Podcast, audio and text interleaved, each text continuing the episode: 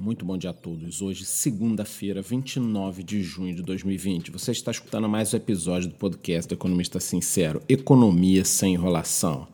Aliás, eu estava lendo aqui, pessoal, quando eu ia falar bom dia, hoje é 29 de junho, eu pensei o seguinte: normalmente todo mundo estaria falando a mesma coisa. Nossa, como esse ano passou rápido, como as coisas estão acontecendo rápido, mas 2020 está uma bagunça tão grande que eu sei que tá todo mundo pensando, porra, essa merda não acaba logo esse 2020, pelo amor de Deus, chega logo 2021. Mas vamos lá, vamos tocar o barco. Muito bom dia. Nós temos duas notícias importantes hoje, tá? A primeira delas é que o grupo farmacêutico chinês National Biotech Group informou que sua vacina vem respondendo de forma positiva aos testes onde mais de mil pessoas já foram vacinadas. Eles ainda informaram que está sendo construída uma fábrica em Pequim com capacidade para a produção de 120 milhões de doses por ano.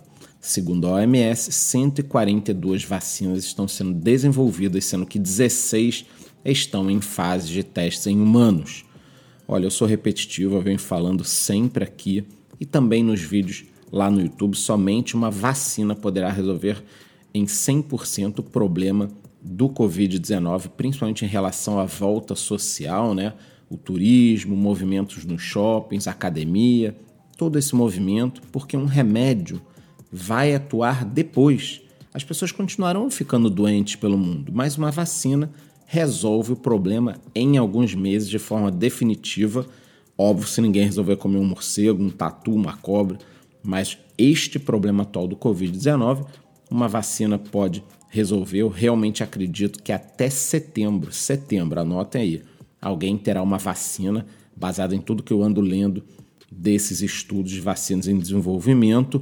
Aqui no Brasil, eu acredito que o que nós teremos é a vacina de Oxford com a parceria da AstraZeneca, onde nós teremos condições de produzir e ministrar 30 milhões de doses até janeiro de 2021. Então nós teremos 15 milhões em dezembro agora desse ano e 15 milhões em janeiro de 2021. Com isso, eu acredito que ali, mais ou menos no carnaval do ano que vem, a economia brasileira comece a andar. E o segundo fato importante é que na quarta-feira passada o Senado aprovou um novo marco do saneamento, onde foi estabelecido que as empresas terão de garantir o atendimento de 99% da população com água potável e 90% da população com coleta e tratamento de esgoto até o fim de 2033.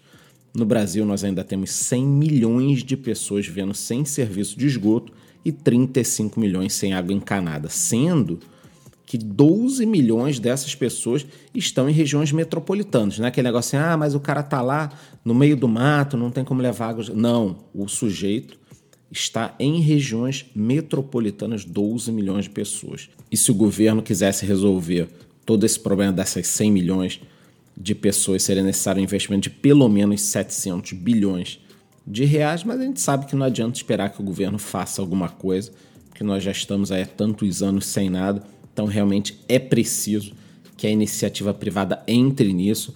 Quem é mais velho como eu acompanhou todo esse processo também na telefonia, onde custava tão caro ter um aparelho de telefone que você colocava até no imposto de renda, então não há por que não permitir a entrada da iniciativa privada nesse mercado com tantas pessoas aí sem água, sem esgoto, e isso acaba dando um problema lá na outra ponta da saúde pública, porque 100 milhões de pessoas sem esgoto, a gente percebe lá na saúde pública. Então, esses dois fatos são os grandes fatos importantes da semana: vacina chinesa ou daqui, e no Brasil, todo o potencial que esse mercado terá.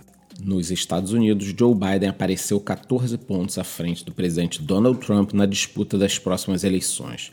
De acordo com o um levantamento feito pelo jornal The New York Times, Biden obteve 50% das intenções de votos contra 36% de Trump. A pesquisa leva em conta a preferência popular no país inteiro e não as votações por estado que realmente determinam quem vencerá as eleições norte-americanas. Em 2016, por exemplo, a candidata Hillary Clinton obteve mais votos do que Donald Trump na soma geral, entretanto, o republicano venceu em estados importantes. O problema aqui, pessoal, é o mesmo que vimos nas eleições passadas por lá. A mídia tradicional é praticamente toda democrata em certa parte de extrema esquerda. Então ela acaba divulgando o que ela pensa e não os fatos. Basta vermos a questão levantada sobre a participação russa na vitória do Trump. Algo que não faz nenhum sentido, mas mesmo assim, nós passamos os últimos três anos vendo matérias pedindo impeachment do Trump, porque teoricamente a Rússia teria ajudado ele a ser eleito. Quer dizer, é uma loucura, mas estamos de olho. Já a União Europeia excluiu o Brasil, Estados Unidos e Rússia da lista para a reabertura de fronteiras. Segundo fontes diplomáticas, essa lista contém 14 países onde a epidemia do novo coronavírus ainda é ativa. Vamos falar agora de economia. O Ibovespa fechou em queda na última sexta-feira, depois de subir forte na véspera. O principal fator de pessimismo foi o aumento do número de casos de coronavírus, tanto no Brasil quanto nos Estados Unidos. Por aqui, o número de mortes pela Covid chegou a 55 mil pessoas, enquanto nos Estados Unidos eles também passam por alguns problemas. Curiosamente, o número de casos aqui subiu em locais onde foram feitos protestos contra o governo. Fato que também aconteceu nos Estados Unidos. Nesse final de semana também aconteceram novas manifestações, supostamente antifascistas. Agora, essa turma que está na rua fazendo manifestação é a mesma turma que dizia que ninguém deveria sair de casa. Tá complicado você falar para o trabalhador que precisa daquele dinheiro do dia a dia dele trabalhando, que ele não pode sair de casa, mas você vai lá e sai de casa para fazer um protesto. Isso é muito complicado. Enquanto isso, o dólar, que recentemente estava recuando, já está novamente próximo aos R$ 5,50. E a economia brasileira segue renovando o pessimismo em termos de projeções. O Banco Central prevê uma queda de 6,4% este ano, devido a todos os fatores do coronavírus, né, os efeitos. Já para o FMI, a economia brasileira deve cair mais de 9% em 2020. Agora, para 2021, já teremos aí uma alta, né? Pelo menos é o que diz aqui a previsão, uma alta de quase 4%. Olha, vocês me conhecem, normalmente eu sou até meio otimista, mas esse combo aqui no Brasil, de alguns anos de Dilma Rousseff e depois o coronavírus, realmente está sendo devastador para o Brasil. Vamos falar agora aqui um pouquinho sobre empresas, Unilever, Coca-Cola, Pepsi, Starbucks e mais diversas outras companhias americanas estão cortando seus financiamentos e propagandas né, ao Facebook, Twitter, YouTube, a diversas plataformas. Essas empresas alegam que está complicado porque o discurso de ódio vem se propagando e principalmente o Facebook não faz nada. Eu já acho que esse tem outro viés, são empresas abertamente aí, democratas que querem que o Facebook corte o outro lado da história, o lado conservador que nos Estados Unidos é muito forte. Eu acho perigoso porque são companhias privadas usando do seu dinheiro para tentar censurar o que outras pessoas pensam. Vamos aguardar. Eu acho que a situação vai piorar muito nesse aspecto. Tanto nos Estados Unidos quanto aqui no Brasil, as coisas estão ficando muito polarizadas, né?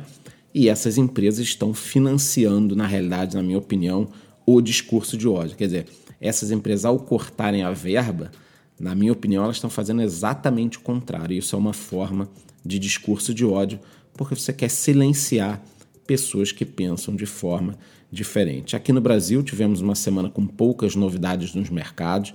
A Cielo levou um balde de água fria pelo Banco Central, que não liberou o novo sistema de pagamentos em parceria com o WhatsApp. Já o IRB, Instituto de Resseguros do Brasil, parece que resolveu arrumar a casa, incluindo investigações independentes feitas pela KPMG e pelo Felsberg Advogados. Foram investigadas duas questões. A primeira delas, aqueles rumores que o Buffett investiria na empresa e a segunda uma suposta fraude de 60 milhões de reais. Parece realmente que eles estão querendo fazer um bom trabalho, que seria uma ótima notícia para a empresa.